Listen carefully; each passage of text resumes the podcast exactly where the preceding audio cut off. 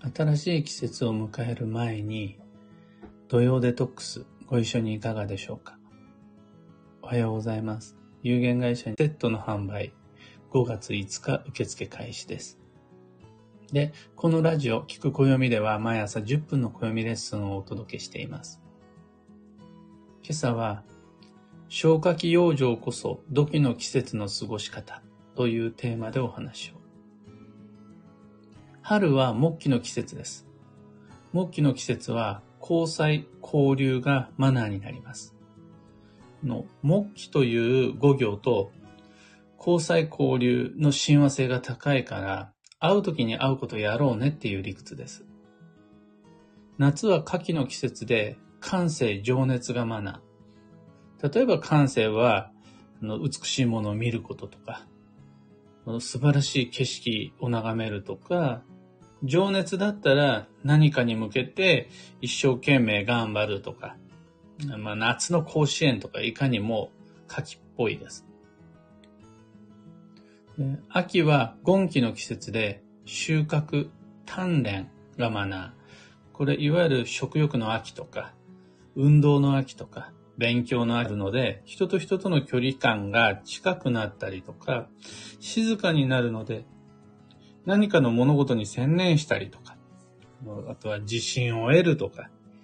人との絆を深めるとかに向いてるのが、水季、冬という季節です。あの、お正月とかクリスマスとかそのためのイベントもいっぱいあるので、まあ、年中行事を見ても、季節とそこでの暮らしの人のマナーは、すごくリンクしているな、うまくできているなと思います。木下土金水、5つの木と、それぞれの季節の過ごし方？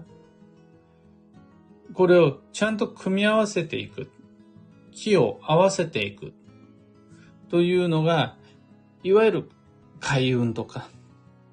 あとは僕で言うならば、流れに沿った過ごし方。流れに逆らわない過ごし方。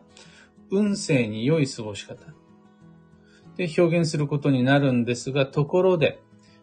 春、夏、秋、冬の過ごし方、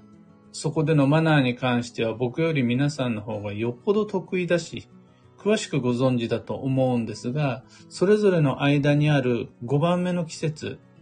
土器の季節である土曜のマナーはご存知でしょうか？そこで求められるのは新陳代謝であり再生です。そのための具体策として消化器養生が最も効率的、効果的です。他にも棚卸しとかゴミ捨てとか住環境整備とかいろんな土器的アプローチはあるけれど最もおすすめなのは腸内環境改善のための様々な工夫です。だから、ドゥデトックスいいです。胃腸の元気を取り戻すことが新しい季節を迎えるための最適な過ごし方になります。というわけで、毎年4回、立春、立夏、立秋、立冬を迎える前に、3ヶ月に一度の定期習慣としての土曜デトックスをみんなにお勧めしています。いつやるかは、暦開いて、土曜期間を選んでもらえればそれで OK です。ここで重要なのは、腸内環境改善がいかに良くて、いつやっても良いかって話じゃなくて、土器の季節の過ごし方として消化器養生がいいですよっていう季節ごとのマナー、作法のお話だから、土曜を選ぶのがポイントになります。で土曜は僕自身全てを把握し覚えてるわけではないので、暦を開いて、ここが土曜ね。このタイミングで定期的に消化器養生するのがいいのね。っていうのはおすすめです。このことを腸内環境改善と呼ばずに土曜デトックスって呼んでます。ただ、あの、土曜デトックスっていうぐらいだから、土曜にやるのがいいだろうなというのはみんな、なんとなくイメージもらえるとしてしてもらえるとして、問題なのはどうやるかの方法論の方です。そちらはまだまだ多くの方が知らないようなので、何度でも説明します。そうじゃないと、なんかみんな、ドゥーデトックスって聞くと、すっごい気合入っちゃって、自分が勝手に設定した高いハードルでやる前から諦めちゃうみたいなんですよね。あ無理無理無理って言うんです。〇〇という理由でできませんみたいになっちゃう方が多いんです。その〇〇という理由は自分が作った理由でこちらの方から言った話ではないことがほとんどなんですけど。例えば小さなお子様がいるから、食事そんなに手かけられないから土曜デトックスできませんっていう方、割といらっしゃいます。あと、外で働いているから、毎日の18日間土曜デトックス無理みたいな方も結構いらっしゃるんですが、あれ？そんなことを言ってないのになんでそれができない理由になっちゃってるんだろうっていうの誤解、すれ違い割と多いので、方法論に関しては毎回毎回しつこく、それも前回も聞いたよって言われることを恐れないでご紹介するようにしています。まず、期間や回数、頻度の設定なんですが、土曜と呼ばれる約18日間の中で、1日だけでも、1食だけでもできたら OK です。例えば、夜は左右、という習慣を3日続けるだけでも土曜デトックスです。あとは、えー、夜は左右という暮らしを土曜のどっか、じゃあ土曜の初日とか土曜の最終日とかでもいいです。どっか1日だけ、その1食だけやるだけでも効果はあります。それが土曜デトックスです。それさえも絶対に私は〇〇という理由があってできませんということであるならば、夜の左右という方法を変えましょう。だって、夜の左右以外にも消化器養生の方法はいくらでもあるんだから。大切なのはそれをの土曜という18日間の中で1日でもいい、1食でもいい、することです。次にじゃあそのどんな方法があるのか。具体策に関してはいろいろなので、全部は挙げられないので、最も効果的な3つをご提案します。1つ目が、腸内環境に良いものを食べるです。いわゆる腸内細菌層、腸内フローラの栄養になるようなもの。代表的なのが発酵食品。あとは食物繊維。あとはオリゴ糖。それと、あったかいものは腸内環境に良いです。二つ目が、消化器官に負担をかける食事を減らす。これ消極的だけれど、すごい楽です。消化器官に最も負担をかける食事とは、代表的なのが冷たいものです。冷たいと活動が鈍ります。あと、それ以外にも、夜間の食事は副交感神経に切り替わっていく中で、体が少しずつ休んでいく中で食事をすることになるので、寝てる人を叩き起こして勉強させるみたいな感じになっちゃうんですよね。そうすると負担はかかります。もっと目がバチッと開いている元気な時にあれやってこれやってってお願いされたら、あ、いいよって軽くできるんですが、夜いきなり押し押しかけてきて、押し付けられて、あれやれこれやれっていうのは結構な負担になります。と、胃腸を休ませるというのもめちゃくちゃ効果的な方法です。胃腸を休ませるのに最も基本的なシンプルな方法は、胃腸に食べ物が入る前にもう消化しやすい状態にそもそもの食事を変えてあげることです。例えば流動食とかスープ食はあったかいから、また消化しやすいからいいです。のおかゆとか重湯とかも負担がかかりにくいって言いますよね。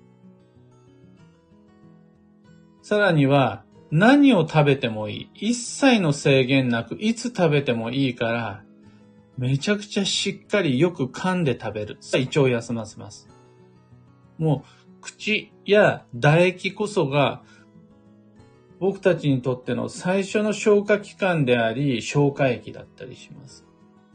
そう、咀嚼をすればもうそれだけで土曜デトックス成立です。あとは、あの、食べないと胃腸って休ませられます。何を食べるかじゃなくて、何も食べないことで、まあ、プチ断食をしたりとか、夜だけ腹八分目にすることとか、夜だけ抜くこととか。で、胃腸が休ませられるので、腸内環境には良いです。この3つの組み合わせ、腸内環境に良いものを食べる、消化器に負担をかける食事を減らす、と胃腸を休ませるの3つの組み合わせで、どんな風に過ごしていこうかというのが土曜デトックスの具体策です。えここまでを聞いて、やっぱり誤解がある方いらっしゃるかもしれないので、ま、よくある誤解ご紹介すると、僕はご存知の通り怠け者でめんどくさがりなので、土曜デトックス中は特性混合飲料をしばしば利用します。主な中身は、ホエイプロテイン、イヌリン。イヌリンは、あの、消化性の水、水溶性食物繊維かな。イヌリンとかデキストリンとかいろいろあるんですが、そのイヌリン。あと、バナナ、ヨーグルト、オーツミルク、無調整豆乳、麹甘酒、水をハンドブレンダーで親の敵かってくらいがっつりシェイクしたものを特製混合飲料として朝ごはんの代わりに、もしくは夜ご飯の代わりに、時には昼ご飯の代わりに飲んだりします。で、これ必須ではないです。の僕は怠け者だからもう手かけるん嫌だから、ああ、もうめんどくさい。もう朝これでいいやって感じで、割とこうネガティブな感、ネガティブというか本当に不真面目な感じでやってます。洗い物も減るし、何よりプロテインとかだったら日持ちもするからある程度ネットでまとめ買いしといても腐ったりしないんで、もうそれ楽なんですよね。でも別の手段で必須アミノ酸補給できるんだったらそれで OK だし、もうバランスよく発酵食品であるとか、そのタンパク質であるとか取れるんだったら大丈夫です。それで。あと、断食ファスティングは土曜デトックスと全くの別物です。要は腸内環境改善なので一応休めることは有効です。そのためのある一つの手段として夜を抜くとか朝抜くとか一日だけ抜くとかそれはありだと思います。ただ、僕の場合は腸内環境改善のためには何も取り入れないだとダメなんで、発酵食品入れたいんで、そうすると、特性混合飲料などで、そこでうまく腸内にいいものっていうのも入れてきます。うん断食がメインではないので、断食無理っていう人、それ幻想です。断食しろ。が土曜デトックスではないです。あとは、やっぱダイエットみたいな印象があるので、食事からのアプローチだから、しょしょうがないです。もう消化器官、消化器官を休ませてあげるためには食事なんとかするのが最もストレート。だから、食事のお話をするので、割と過酷な、そのダイエット的なイメージをお持ちの方もいらっしゃるんですが、そういうスパルタンで幻覚神経質なカロリー計算、食事制限は一切しないです。で、大切な会食のお誘いがあれば、土曜中断らないです、僕。というか、そもそも自ら土曜保険として美味しいスケジュールを組んだりもします。ただ、土曜中だから、その会食の前に土曜デトックスです。または会食の翌日にしっかり胃腸を休ませてあげる。それだけです。ところが、あの、ツイッターとかインスタグラムとかでやる僕の土曜デトックスな日々のレポート見た方は、毎日頑張んなくちゃなんないんだとか、プロテイン飲んで断食もしなくちゃダメなんだとか、あれもやっちゃダメ、これも食べちゃダメっていう制約がめんどくさいな、よくわかんないなって、僕には全く心の当たりのない理由で、やる前から諦めちゃう方が結構います。とりあえず、今日のランチ、よく噛むところから始めてみてはいかがでしょう。よく噛みさえすれば何食べても、いつ食べても、全部同様デトックスになります。ただ、実際やってみるとわかるはずなんです。よく噛んで食べるってめちゃくちゃ難しいって。本当に僕自身も毎食毎回土曜デトックスでよく噛まなきゃって思うんですが、本当難しいです。その結果、噛むことだけで土曜デトックスを成立させようと頑張るんじゃなくて、発酵食品とか食物繊維の力を借りることになってきます。また、交感神経優位の昼の食事から、昼の食、間の食事だったらば、多少咀嚼をサボっても消化器を活発にサポートしてくれるので、夜の方だけしっかり咀嚼していくみたいな。あと、夜のよく噛まない暴飲暴食は、最悪胃腸、最悪の胃腸の負担なんですけども、夜に無計画に過ごすと胃腸にしわ寄せが来るんだよ。だから工夫した方がいいよって言いたいだけで、夜は食べちゃダメだよっていうのとはまだちょっと違うわけです。そんな感じで、それぞれ自分の生活に合わせて、まずは一日、一食だけでも土曜中の腸内環境改善、消化器養生ご一緒にぜひ。実は弊社では、今小脇に抱えている猫であるとか、毎回のラジオの写真に載せている犬も一緒に、あの毎日ではないですよ。あの毎日が土曜デトックスじゃないんで。でも、犬も猫も一緒に土曜デトックス年に4回、3ヶ月に一度やっています。皆々様もぜひお仲間に。今朝のお話はそんなところです。二つ告知にお付き合いください。まず、12ヶ月の恋愛運デザイン2023に関して、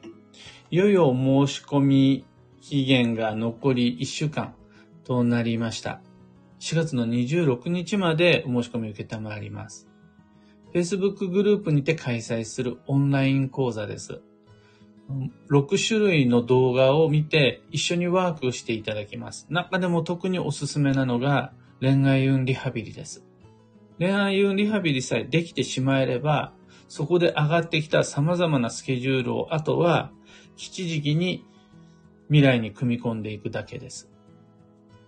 料金は999円。有機暦2023とのセットだと1999円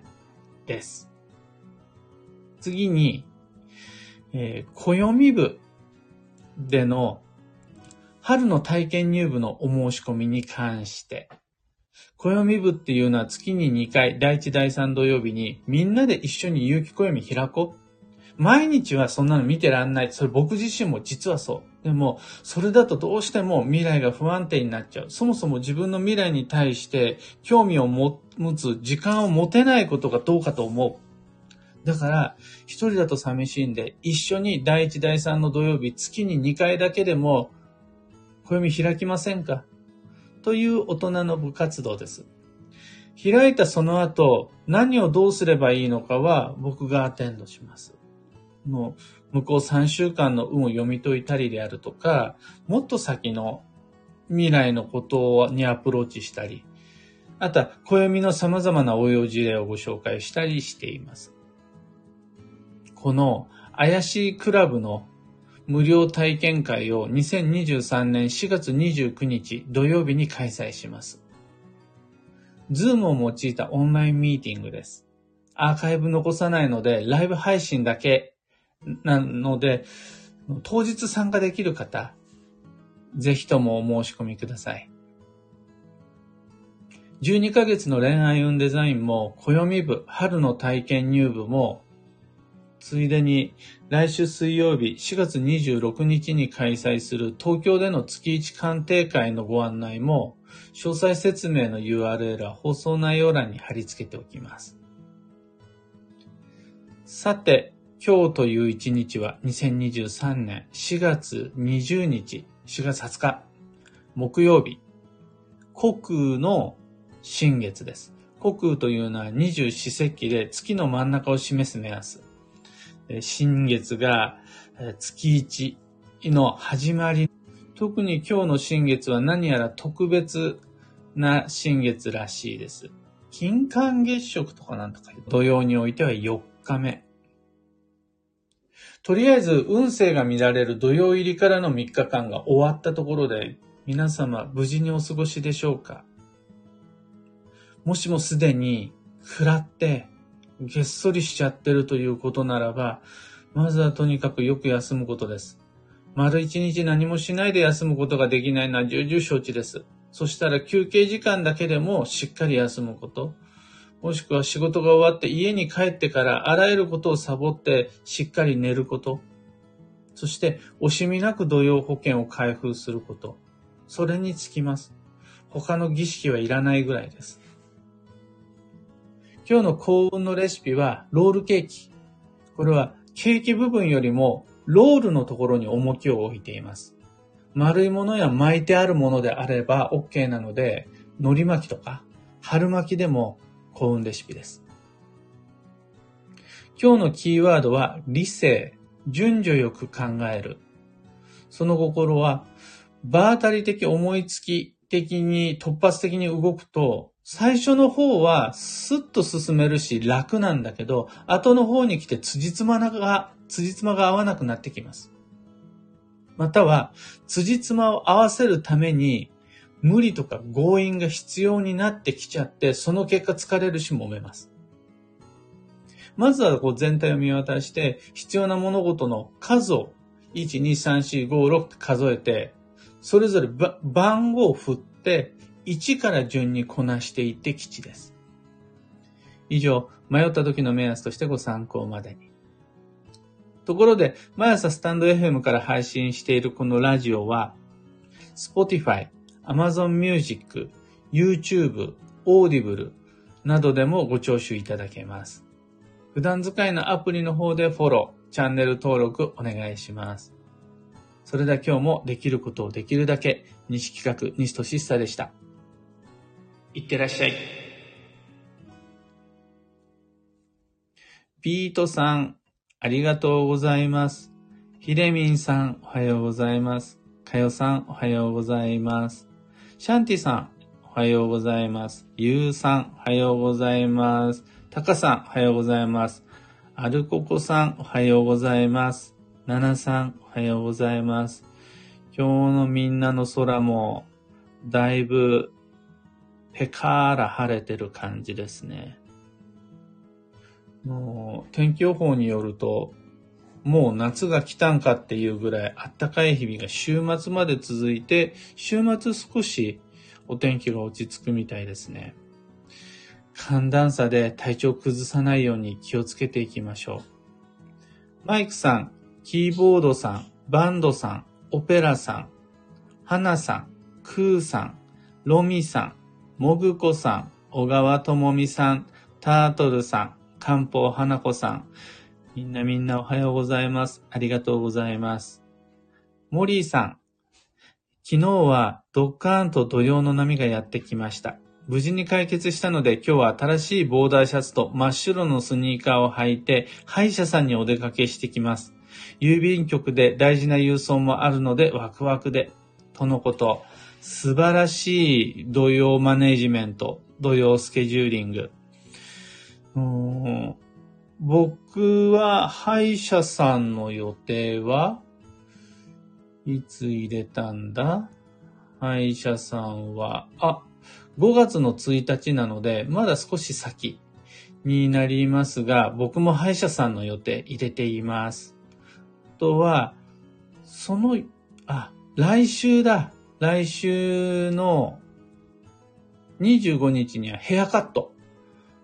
の予約を入れていて、今、だいぶもじゃもじゃヘアなんですが、スパッと単発で爽やかに決めてこようと思ってます。とは、の、それ以外にも、バーベキューであるとか、あとは、ミールス、カレーランチとか、もう美味しい癒しの準備も取り揃えておりますので、土曜なんとかそれまで乗り越えられるかなという感じ。いろいろ、いろいろある。特にまあ、人間関係と交通事故を中心にいろいろあると予測している今期の土曜ですが、土曜作用そのものはそんなに強くないはずなんですよ。めっちゃわかりやすいところに土曜が出てるから、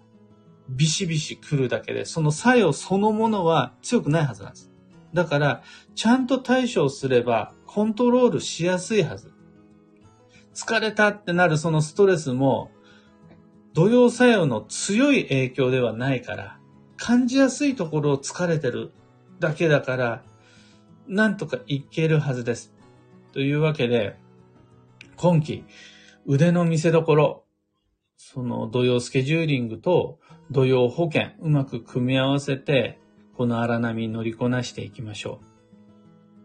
ビートさん、土曜中の夕飯は19時までに食べるように。結果、残業している場合ではないので体を休ませることになっています。その、そうなんですよね。めちゃくちゃよくわかります。あの、真夜中にならないように先に食事を済ませよう。これ、時間を厳格なルールとしてじゃなくって、胃腸への配慮として早めに済ませようって考えると、それに紐づいた様々なライフサイクルが整ってくるんですよね。